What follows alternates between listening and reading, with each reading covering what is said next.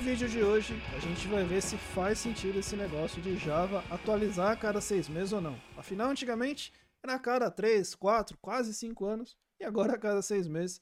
Então vamos ver se isso faz sentido e, mais importante, o que, que isso tem a ver com a gente, com a nossa carreira, com os nossos projetos. Então, estamos ao vivo e é, eu fiz umas mudanças aqui hoje para ver se eu paro de travar no começo. Nas últimas eu vi que no comecinho dava umas travadinhas, então eu fiz umas mudanças hoje, espero que esteja tudo bem. Aliás, me digam aí no chat, temos algumas pessoas ao vivo, Sérgio Rezende, boa tarde, Sérgio. Me digam aí se logo que eu vim da transição, né, da contagem regressiva pro, pro vídeo aqui, se deu uma travada ou não, tá bom? Flávio Carvalho, boa tarde. Eugênio Moreira, boa tarde, Eugênio. E me digam também no chat de onde vocês estão falando e como é que vocês chegaram aqui hoje? Se vocês viram a notificação do YouTube, se vocês receberam no Telegram, se vocês receberam por e-mail, porque eu quero saber de onde está funcionando mais as notificações aqui, tá bom? Eu estou com um probleminha no meu provedor de e-mail, mas é, vamos tentar resolver. E beleza, tá bom? Então vamos ler, o pessoal está falando que tá tudo ok, tudo ok, legal. É, Eduardo Orlandi, bem-vindo, Eduardo. Cleison Marinho, bem-vindo, Cleison. Maravilha. Eugênio falando que está falando de Eunápolis, na Bahia, recebeu por e-mail. Maravilha, obrigado, Eugênio. Quem mais? Campos do Rio, Flávio, recebeu notificação do YouTube. Legal. Aliás, é, quem está aqui né, no YouTube, claro, né, está no YouTube né, agora, é, confirme se vocês ativaram as notificações aqui, tá? Na, na inscrição do canal para vocês receberem. Nas notificações tem lá algumas opções, coloquem todas, porque aí aumenta a chance de você receber a notificação, tá bom? E quem recebeu só do YouTube, eu sempre recomendo que vocês peguem o primeiro link que está aqui nesse vídeo, na descrição, é, que é o link para onde eu mando as notificações de fato, né? Então você vai entrar numa pagininha, você vai se inscrever lá e falar, ah, eu quero receber as notificações das lives. Então vocês vão estar tá sempre sendo notificados, tá bom? Porque o YouTube não manda para todo mundo, aquela história. Maravilha, pessoal. Então, vamos lá. Deixa eu pegar as minhas anotações aqui para a gente começar esse assunto super importante que é, é, sobre esse ciclo de atualização do Java que mudou a, a partir do Java 10. Se você não é do mundo Java, e eu falei no e-mail, né, para quem para quem recebeu, ó, o Sérgio Rezende falando que recebeu por e-mail também, o Marcelo de BH, Minas Gerais, adoro BH, falando que recebeu pelo YouTube. Então, se você não é no mundo Java, deixa eu só contextualizar um pouquinho. O Java, ele tem estamos aí na versão 17, né? É, foi lançada uh, agora em setembro. É, durante muitos anos, né, desde o início, lá, desde o Java 1, né, vamos lá, uh, cada nova versão do Java levava aí 3, 4, entre os 6 e os 7, ou entre os 5 e os 6, se não me engano, foram quase 5 anos de, entre uma versão e outra. E isso tinha uma série de implicações, tanto no mercado, quanto no ecossistema, quanto nos projetos, nas carreiras de todo mundo, enfim, tinha lá suas implicações. É, no Java 9, tá, lançaram o Java 9, aliás, o Java 9 saiu com 92 autorizações, se eu não estou errado, e eles disseram o seguinte, olha, a partir do Java 10, vamos começar a atualizar o Java a cada seis meses. O Java 10 já saiu seis meses após o Java 9, tá? E na época, eu, eu vou confirmar, vou é, assumir, né? Eita, nós fugiu a palavra agora. Enfim, eu vou dizer que eu mesmo fiquei muito cético. Por que, que eu fiquei cético? Porque eu falei assim, meu, olha só. É, o Java é um projeto, primeiro, enorme. Né? Vamos falar aí, ah, hoje, né, enquanto estou gravando esse vídeo, 26 anos de base de código sendo criada. Então, se lá em quando foi lançado o, o 9, estamos em 2000 e 2018, se não me engano, o Java 9 foi lançado, pô, tinha ali 20 e tantos anos de base de código sendo criada. Falei assim, meu, pegar uma base de código desse tamanho, com tanto de gente envolvida, e começar a atualizar cada seis meses, não vai dar certo. Né, isso foi um, uma coisa que me ocorreu na época. É... E aí, imagina o seguinte: cada feature do Java, cada nova, cada coisa que entra, ou cada coisa que vai ser atualizada, ela é feita via um negócio chamado JSR, que é Java Specification Request. Ou seja, existe uma especificação de tudo que existe no Java. E isso tudo é gerenciado por um órgão chamado JCP, que é o Java Community Process, que não é famoso por ser a coisa mais ágil do mundo. Né? Então eu comecei a olhar tudo isso é, olhei para o ecossistema, né? Poxa, todas as ferramentas, todas as plataformas, tudo aquilo que depende né, da, do fluxo de atualização do Java, que é um ecossistema enorme. Falei, meu, isso não vai dar certo. Né? E pensei também nos próprios usuários. Falei assim, meu, os usuários estão nas empresas, as empresas não querem nem fazer o deploy na sexta-feira à tarde, quanto mais atualizar uma versão de Java cada seis meses. Imagina, os caras não vão querer fazer isso. Então eu confesso que eu fui muito cético no primeiro momento. Mas hoje, alguns anos depois, eu sou obrigado a, a, a assumir e concordar que, meu, o negócio funcionou, o negócio deu certo, né? o negócio realmente está acontecendo. Mas uma discussão que antigamente era que, poxa, o Java demora mais para atualizar, hoje eu vejo muita gente, muito usuário, muito desenvolvedor falando: caramba, agora o Java atualiza rápido demais. Eu não consigo acompanhar. A cada seis meses tem versão nova. Então aqui no meu pé. E não sei o que, não. Então eu resolvi é, fazer, conversar sobre isso hoje com vocês, porque é um assunto é, que eu acho que é muito importante. Inclusive, se vocês é, já leram o livro, né, o Manual do Arquiteto de Software, é, eu esqueci o nome que saiu final mesmo do livro. Deixa eu pegar aqui no meu site para eu não falar besteira, né? Aliás, quem estiver ouvindo, se for lá em eldemorais.com/books, tem todos os livros que eu já publiquei, inclusive esse que eu é, fui bem privilegiado de poder escrever com um monte de gente top no mercado. Aliás, ó, fica a dica: se você quer ser reconhecido como alguém que manja muito, anda com pessoas que manjam muito, que as pessoas começam a te achar que você manja muito também. Então, nesse livro, é, aconteceu isso comigo. Então, esse livro, deixa eu pegar, vou falar o nome correto: Melhores Práticas de Arquitetura de Software na Nuvem, na Era da Nuvem, tá bom? Eu escrevi um capítulo lá sobre atualizações e eu falo algumas coisas até do que eu vou falar hoje com vocês aqui, tá bom? Então, esse é um assunto realmente para mim muito importante. E, galera, toda a discussão em torno disso vem de um ponto que isso sim interessa para todo mundo. Todos nós aqui, eu imagino, né, ou a grande maioria, somos desenvolvedores de software. E aí, a grande questão aqui é, e aí vocês vão entender por que, que eu estou relacionando isso com Java, é o seguinte: com qual frequência você entrega software para o seu usuário? Por que essa pergunta é importante? Porque é o seguinte: eu vou, vamos fazer um exercício aqui. Imagina que você entrega software para o seu usuário uma vez por ano. Tá bom? Então você tem uma equipe lá Vou pensar numa equipe pequena, tá? 10 pessoas, tá? Tem, bom, vocês trabalham aí, muitos de vocês em equipes bem maiores. Eu já trabalhei em equipes onde eu era a única pessoa da equipe, né? Eu era uma equipe de uma pessoa só. E já trabalhei em equipes de centenas de pessoas, né? Então, é, são cenários diferentes, mas o ponto é, tem, vamos pensar que em 10 pessoas estão lá criando código. E aí imagina que você fica um ano criando código, até você ter uma nova versão, né? E aí, passou um ano desde a última versão, você chega no seu usuário e taca aquele tijolo no colo dele, né?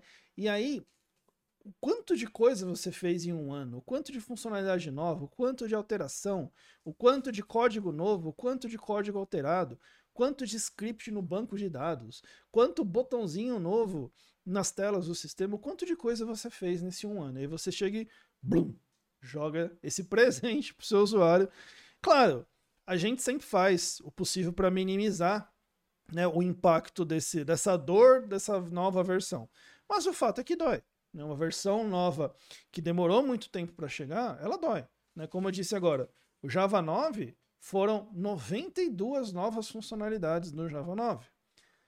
Meu, como é que você aprende a lidar, a trabalhar com 92 coisas novas que foram introduzidas numa linguagem? Como é que o seu usuário do seu sistema vai lidar, suponho que, com 92 novas funcionalidades? É muita coisa. Né? Então, esse é um ponto. É, outro ponto é que é o seguinte: imagina nesse um ano a quantidade, como eu disse, na quantidade de código novo, de código alterado. E aí imagina que você fez lá o deploy e assim, deu um problema, é natural, é, acontece, né? Deu erro. Olha a quantidade, a, a, o, universo de código que você vai ter para procurar aquele erro. Aí você fala, não, mas foi no módulo. Tal, tudo bem, é óbvio, né? Aconteceu lá na tela tal, você vai olhando o código daquela tela. Mas a sua base de procura, ela é extremamente grande, né? Num período muito grande, assim como esse. Tá? E outra coisa também que a gente muitas vezes não pensa. Você demorou um ano para ter a sua versão nova do sistema, digamos, tá? Que é só um exercício mental pra gente. Mas eu tenho certeza que tinha aquela funcionalidadezinha simples que foi criada há 11 meses atrás. Logo lá no começo. Só que como o seu ciclo de entrega era de um ano, você teve que esperar um ano para aquela coisinha que já estava pronta chegar ao seu usuário. Né? Então isso é uma coisa também que a gente não leva em consideração. E eu, e eu tô falando aqui de um ano, né? Porque assim, eu já vi projeto que levava dois, três, quatro anos para ser atualizado, e como a gente está falando aqui do Java, o Java chegava a levar três, quatro, quase, chegou a levar quase cinco anos entre a versão 6 e 7 para ser atualizado. Tá bom? Agora, vamos, vamos fazer o exercício contrário. Tá bom? Então, digamos que você não entrega software para o seu usuário a cada uma vez por ano. Você entrega Vamos falar aqui, vou falar, como eu fui num, num, exemplo grande, vamos pegar um exemplo bem curto. Uma vez por mês, tá bom? Vamos falar que uma vez por mês você solta uma versão nova do seu software. E se é algo de outro mundo para você, relaxa, a gente está só fazendo exercício mental aqui, porque eu conheço empresa que solta várias versões ao dia, tá bom? Então, é, são extremos realmente. Mas vamos falar que uma vez por mês. Poxa, Quanto código você gerou em um mês em relação ao que você gera, geraria em um ano? Muito menos. Quanta feature nova você gerou em um mês comparado a um ano? Muito menos também. É, se você tiver que procurar um erro nessa, no, nessa no sua nova versão, quanto, qual seria o seu raio de busca em um mês comparado ao que seria em um ano? Muito menor também. Né? Então percebe a relação? Por isso que quando a gente fala, é, principalmente na cultura de DevOps, né, existe uma, uma, uma prática, uma tendência, considerada uma boa prática, que é o seguinte: que você procure entregar software para o seu usuário em períodos cada vez menores. Né, o quão, quão possível for de entregar em períodos menores. Por quê? Porque você Vamos lá, né? Você tem menos coisas novas para o seu usuário aprender, você tem menos coisas novas para ensinar o seu usuário para montar o treinamento, seja lá o que for, atualizar a documentação, você tem um raio menor de ação para é, de busca, né? Por caso você tenha algum erro, algum problema, algum ajuste a fazer. E o que eu não falei nessa parte agora, que é na questão das features, é, das funcionalidades novas que são rápidas, simples de fazer. Elas vão para o seu usuário assim que elas estiverem prontas. Tá? Pegando agora o gancho do Java, antes de acontecer isso com o Java também, tinha aquela funcionalidadezinha simples que estava pronta há três anos atrás. Mas como a release só vai vir daí três anos, então tivemos que aguardar esse tempo todo para essa featurezinha nova entrar.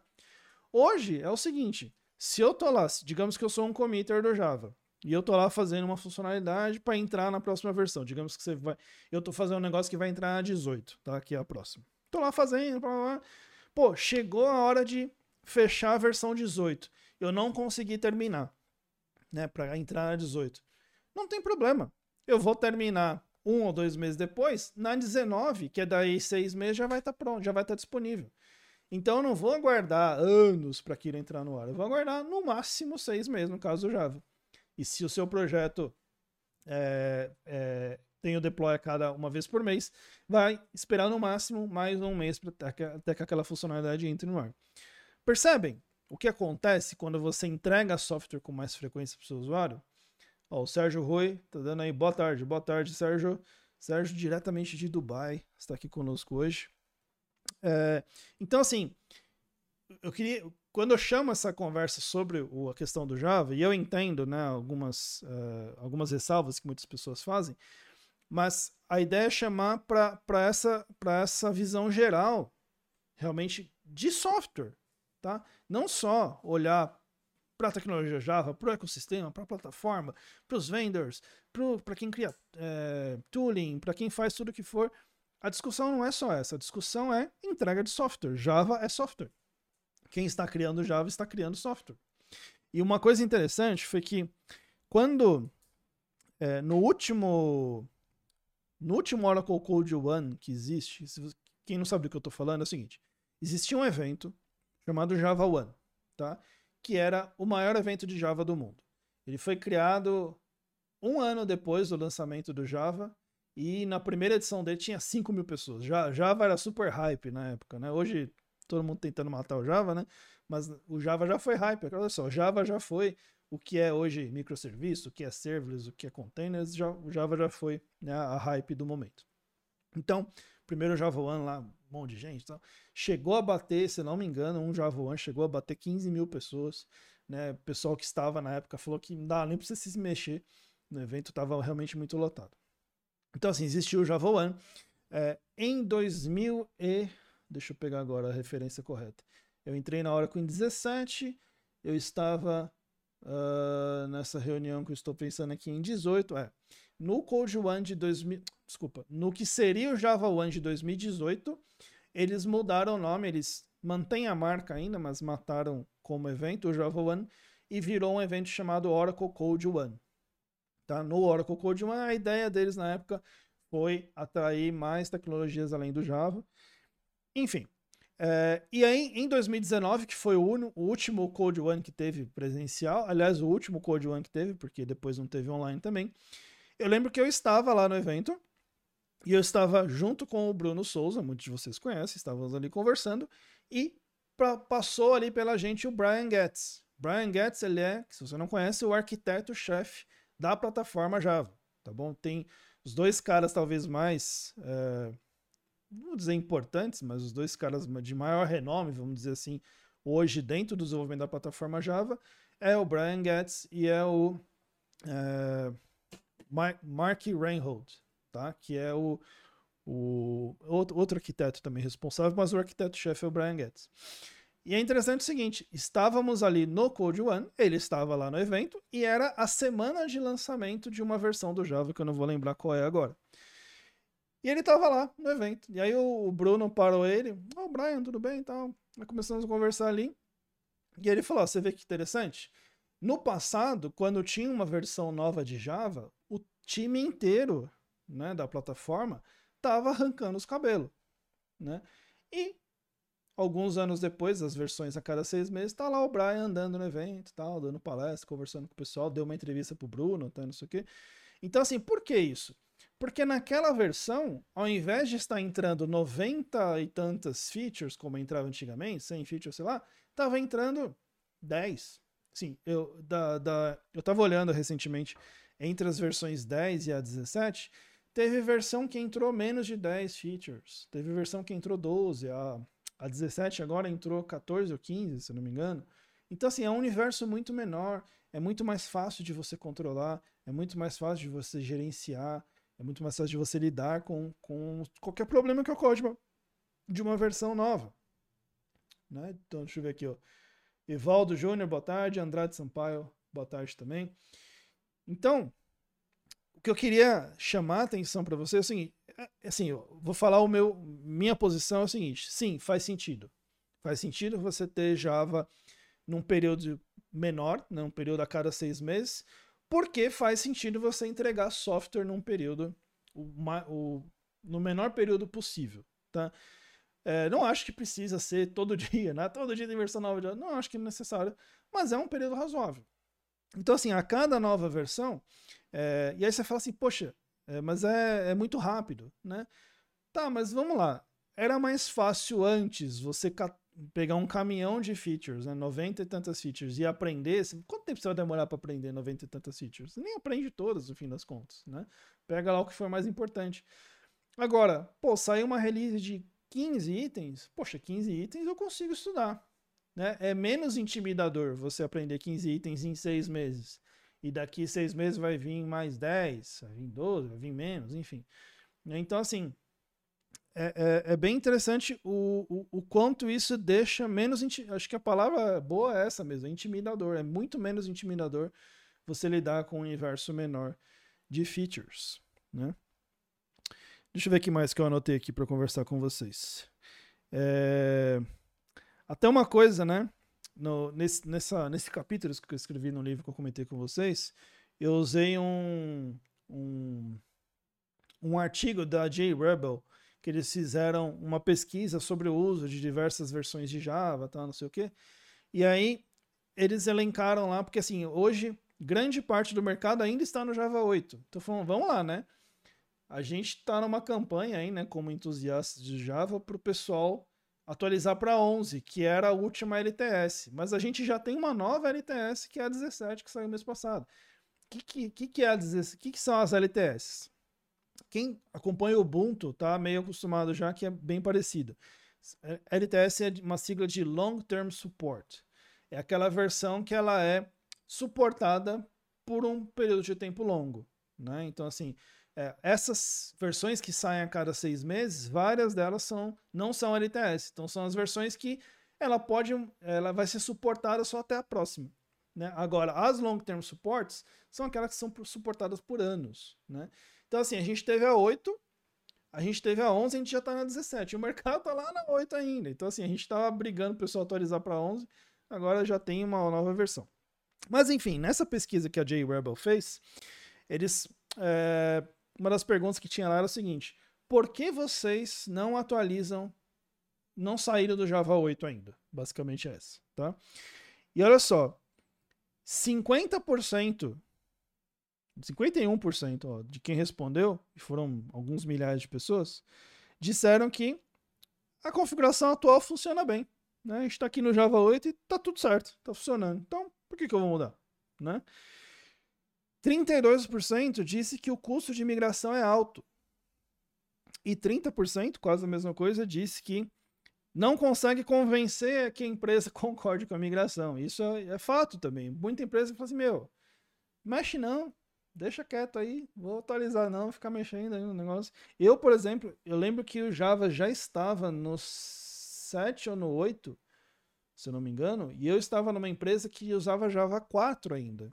Então, assim, quem é do mundo Java vai saber que no Java 4 você não tinha generics. Pô, generics adiantou um caminhão de coisa pra gente quando lançou o generics. É, existem versões do Java que são bem marcantes pela quantidade de evoluções que trouxeram, e a 5, sem dúvida, foi por causa do generics. O generics melhorou muito o código no Java. E eu não podia usar. Né? Então, quem. Muita gente chegou depois, quando já tinha generics, e quando não tinha generics, você tinha que fazer cast de tudo.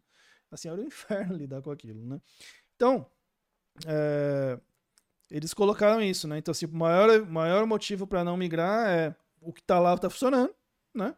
O segundo é que o custo de migração é alto. E o terceiro é que é, muitas vezes as áreas não concordam com a migração. Né? E, e, até eu diria que não concordar com a migração tem a ver com o fato de estar tá funcionando também. Né? Então fica meio que junto esses dois motivos. E sim, faz sentido. Você ter, ir para uma versão nova requer um trabalho, né? Mas é, é um trabalho que, se você está fazendo as coisas. Porque uma coisa é verdade, né? Se você está saindo do 8 para o 17, puta, vai ser um trabalho grande, gigante, né? Agora, se você em algum momento já foi atualizando e você está se acostumando a atualizar pelo menos nas LTS, o seu trabalho ele é muito menor. Né? Então ele acaba compensando. E eu entendo quem não pode, eu entendo quem não consegue. Às vezes você tá aí e você fala assim, Helder, mas a empresa que eu tá que eu tô não, não quer migrar, eu sei, eu acabei de falar, eu tava numa empresa que a gente já tava no Java 7 ou 8, eles estavam no 4 e eles não queriam migrar, e eu entendo. Eu demorei, eu fiquei nessa empresa três, quatro anos, eu demorei três anos para convencer eles a atualizar pelo menos a JVM. Como assim, né? É, a gente não recompilou o projeto para a versão 8, mas em produção a gente usava a JVM da 8. Isso é uma sacada que muitas vezes a gente perde, né? Você pode ir para uma versão nova do Java sem necessariamente compilar o seu projeto para a versão nova, porque já que tem a compatibilidade retroativa, o seu projeto vai rodar na versão nova mesmo que ele esteja compilado na versão anterior.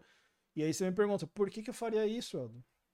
Porque simplesmente por fazer isso, você já ganha, por exemplo, todas as melhorias de performance que foram feitas na JVM. É, se você, por exemplo, eu, terei, eu até anotei aqui qual é a versão. É, eu perdi agora aqui. Deixa eu achar. Ó, se você. Ó, quem está travado na 8, né? Algumas coisas, né? Que quem está travado na 8. Se você mudar para 9 sem recompilar o seu projeto, só pegar a sua versão no 8 e jogar na JVM da 9, você vai estar usando. Uh, cadê? É, você vai estar usando o G1, que é o Garbage Collector Default a partir da versão 9, que é um Garbage Collector muito melhor do que os anteriores. Né? É, Ou quem sabe você poderia estar testando, e aí já não é o default, mas é um que você pode ativar, um garbage collector chamado Shenandoah, que é um garbage collector que eles chamam de low, low pause time. É um garbage collector que, quando ele vai fazer a, a, o garbage collection, é, o tempo de pausa dele é, é de milissegundos. Né? Então, assim, ele é um garbage collector muito performático. Por exemplo, se você saiu da 8 e foi para 10, você já tem o compilador DIT do GraalVM disponível como funcionalidade é, incubada. Né? Então, assim, através de uma flag você pode, você pode ativar ele. E ele é um compilador que, que DIT, que em runtime ele consegue ser até 13% mais performático que o, o compilador é, tradicional, né? o compilador default. Então, assim, tem várias coisas que você deixa de ganhar simplesmente por não precisa nem recompilar o projeto, só pegar o projeto e jogar numa JVM nova que ele já vai ter alguns ganhos. Deixa eu ver aqui no chat que tem algumas coisas acontecendo. Tem o Andrade Sampaio falando assim: tem necessidade de ficar atualizando Java uma vez que tem atualização a cada seis meses? Então, Andrade, é, necessidade não tem, né? Cada um toca o projeto como achar melhor. Mas tem todas essas coisas que você ganha ao atualizar, né? E de novo, simplesmente atualizando o runtime, você já tem ganhos, né? E aí, às vezes, atualizando a sua base de código mesmo, você vai ter códigos melhores, você vai ter mais features. Se você, como eu, estava lá, lá no passado no Java 4 e conseguir ir para o 5, você pode usar generics, que vai melhorar muito seu código, vai, enfim. É, tem várias coisas que você ganha por atualizar, mas ter que atualizar, não tem, né? O Eduardo Orlandi falou que migrou para o 11 esse ano. Parabéns, estão no, na penúltima LTS. É... Eugênio falando, Java tá no 17 e eu uso 7 no trampo. Ó, o Eugênio tá nem no 8 ainda. Então, sim, tem, tem empresa que. Né, enfim, cada um sabe o que faz. Mas tem empresa que realmente está lá atrás. Evaldo Júnior. É... Isso no mercado estar na 8 é relativo, muita gente está na 5. Sim, é verdade, Evaldo. Mas se eu pegar aqui a, a pegar essa pesquisa da JRebel que eles fizeram, deixa eu pegar aqui as versões. Ó, 3% do mercado está na 7 ou inferior. Essa pesquisa é de é, um ano e meio atrás. 3% está no 7 ou inferior, 64% na 8, 2% na 9, 2% na 10, 25% na 11 e até a pesquisa 4% na 12. Tá? Então, sim, é verdade. Né? Muita gente ainda não está nem na 8, né? mas grande parte do mercado está. Tá bom? Esse, esse número melhorou um pouco, tá? caiu bastante é, o número de empresas na, na 8 e subiu bastante o número de empresas na 11. Mas eu acho que, pelo menos, na, não vou lembrar de cabeça agora, mas eu acho que o número maior ainda é na 8. Uh, Flávio Carvalho, trabalhei um ano e meio com Java 5 em sistemas legados. Já existiam sistemas prontos para ir em produção, mas os clientes não aceitavam a migração só por apego à interface antiga. É, isso acontece também, né? A gente, quando a gente fala, gente, de barreiras para migrar para uma versão nova, normalmente elas estão ligadas a todo mundo que está envolvido. Então, assim, é o desenvolvedor, é o cara de operações, é o cliente, é a área de negócios, é o tiozinho da esquina, é todo mundo que está envolvido de alguma forma, às vezes acaba criando alguma barreira, tá bom? Então, realmente o usuário é uma, uma um, é um dos, dos interessados disso, digamos. E, e com vários pontos com reCAPTCHA 1 totalmente insegura. Pois é, acontece também. William Jesus Vieira, Helder, você acha que a entrada da Microsoft no JCP vai ajudar como um todo nesse processo de novas versões do Java? Sem dúvida. A, na verdade, a Microsoft é engraçado, né? Porque se a gente voltar. Nem precisa muito longe, talvez 10 anos atrás, talvez um pouco mais, seria impensável você imaginar o que a Microsoft é hoje no mundo Java. Né? Então, assim, tem muito Java Champion lá dentro, eles têm Developer Advocates ligados a Java. Eles, um movimento que muita gente perdeu, né? Perdeu assim, não, não percebeu o impacto disso. Uh, um pouco mais de um ano atrás, eles compraram, compraram a jClarity. jClarity era uma empresa focada e especializada em performance de JVM. Mas por que eu falo que alguns não perceberam muito esse movimento? Porque é o seguinte, a questão é o time que veio junto com a jClarity. Então você tinha lá, me fugiu o nome dele agora, mas é o, o Jug Leader do, do London Jug, que é um dos dos maiores jugs do mundo, um dos mais longevos. Tinha o Kirk Pepperdine, que é provavelmente o maior especialista em performance JVM do mundo, que ele era um dos donos. E mais um monte de gente do time de, de engenharia da J-Clarity, que eles eram os committers do Adopt, Adopt OpenJDK, tá? Que é talvez o maior projeto de OpenJDK é, é, conduzido por comunidade que a gente tem, né? Essa galera toda, quando a Microsoft comprou, virou engenheiro da Microsoft. Olha o quantidade, a quantidade de gente que é committer do Java, que é super especializado em Java, que está dentro da Microsoft agora. Né? Um, dos, um dos grandes pontos, é, uma das, das grandes motivações de levar eles para lá, é exatamente para eles fazerem com que a performance da JVM dentro da Azure seja muito grande, né? E agora eles entraram no JCP, né? Como o William falou. Então, assim, eles estão formalizando que, ó, agora a gente é contribuidor do Java formal. A gente está dentro do processo, né? Então, assim, disso daí para eles virem a integrar o comitê executivo, tudo, então é, eu só vejo com bons olhos, tá? Eu conheço grande parte dessa galera que está lá. São pessoas realmente do mais alto nível, então acho que vai ser muito bom sim para a tecnologia. Sérgio Rui, a nova versão do Spring Boot será Java 17 Based. Isso deve ajudar a melhorar esse cenário. Sim, o Spring Boot ele é, puxa muito a, o mercado, né? Porque como, é, pelo menos no ambiente enterprise, Spring Boot é de longe a plataforma mais adotada. Então realmente eles é, vão balizar muito, né? Essa atualização para o 17, tá? O que vai acontecer é que é, as empresas que não estiverem, por todos esses motivos que eu falei, super seguras de irem para o 17, eles vão segurar a atualização do Spring Boot, né? Então eles não vão para essa última versão até que, enfim, por todos os motivos que a gente já conversou aqui, eles se convençam de ir para essa versão nova. Legal? Pessoal, o que eu queria trazer de mais importante disso tudo aqui para vocês hoje, tá? Nessa nossa conversa. E aí caminhando para o final hoje, para o final já, porque hoje eu tenho um hard break aqui. É... Às vezes a gente é...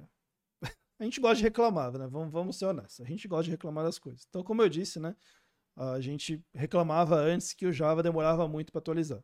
E hoje a gente. É, eu já reclamei, eu não reclamo mais, que o Java agora atualiza muito rápido, né? A questão é, primeiro, né? Reclamar se você não está realmente fazendo algo para que aquilo é, mude, né? Ou melhore, etc. Só reclamar é só reclamar, né? E a gente gosta de reclamar e tudo bem. Mas o, o, o, que eu queria o que eu queria mais deixar deixar é, presente aqui para vocês é o seguinte. É, nesse caso, tá? Então, assim, é um done deal, né? Está feito. O Java hoje é a cada seis meses. Pô, o que, que eu posso. É... O que, que eu posso tirar de proveito para mim disso? Né? Então, algumas coisas. Pô, você pode aprender. Você pode estar sempre atualizado é, tecnicamente com o Java de uma forma muito mais fácil. Então, por exemplo, quem sabia tudo que tinha no Java, né, os programadores aí que estão sempre se atualizando e que sabiam que tinha no Java até o Java 16, pô, veio o 17, o cara tem 14 coisas para aprender. Pô, 14 coisas para aprender, ele vai aí, né, fazendo o seu ritmo de estudo, ele aprende, né? De novo, antes eram 92, 90 e tantos, então assim, era muito mais difícil. Segundo, para quem está num ambiente onde a empresa não quer atualizar, né? E aí você sabe, ou se você não sabe, você deveria saber que se você não se atualizar, você está por causa de uma de uma circunstância da empresa, você mesmo está deixando de ter oportunidades de aprender, de evoluir, etc. Então, assim, quando o ambiente não é favorável a isso, você vai ter que fazer talvez o seu próprio caminho. Como eu falei aqui do meu caso, a empresa estava no Java 4, mas existia Generics. Então eu fui lá, aprendi Generics, porque, porque Generics era top na época, e é ainda, né? E, poxa, não fazia sentido não aprender aquilo. Então você vai ter que fazer o seu próprio caminho. E, último ponto, é você pegar esse conceito de que o quão mais rápido eu conseguir entregar software para o meu cliente, para o meu usuário, eu vou ter menos bugs. Se eu tiver bug, menos área de cobertura para procurar aquele bug, eu vou ter as funcionalidades chegando no meu usuário mais rápido, eu vou ter o meu a, a tendência de ter bugs muito diminuída, porque eu tenho menos coisas sendo entregue cada vez. Então eu consigo melhorar tanto o meu ciclo de vida de desenvolvimento, quanto a experiência do meu usuário, quanto a satisfação do meu usuário, que fala assim, poxa, aquele botãozinho que eu pedi mês passado já está aqui, né? Sei, dois meses atrás já está aqui o botãozinho, antes demorava um ano, né?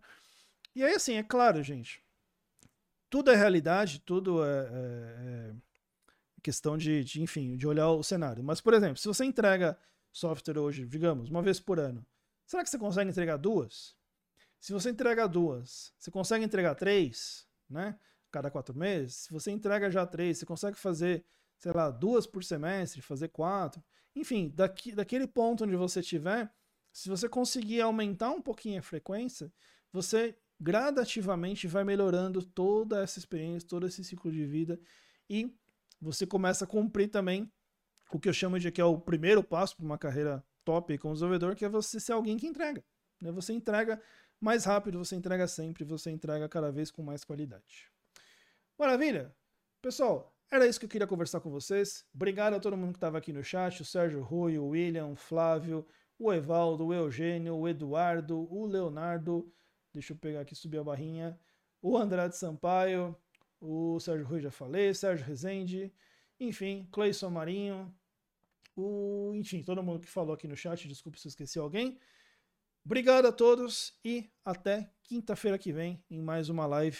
E ó, não se esqueça, lá no meu Instagram, eu tô sempre postando, postando caixinhas, inclusive de pedindo quais temas vocês gostariam. Então, se você não me segue lá no Instagram, não use Instagram. Se você não usa Instagram, não adianta. Mas se você usa Instagram, não me segue, vai lá, Elder Moraes, meu arroba, que, e posta lá a sua ideia para a próxima live. Quem sabe não é o assunto que a gente vai cobrir.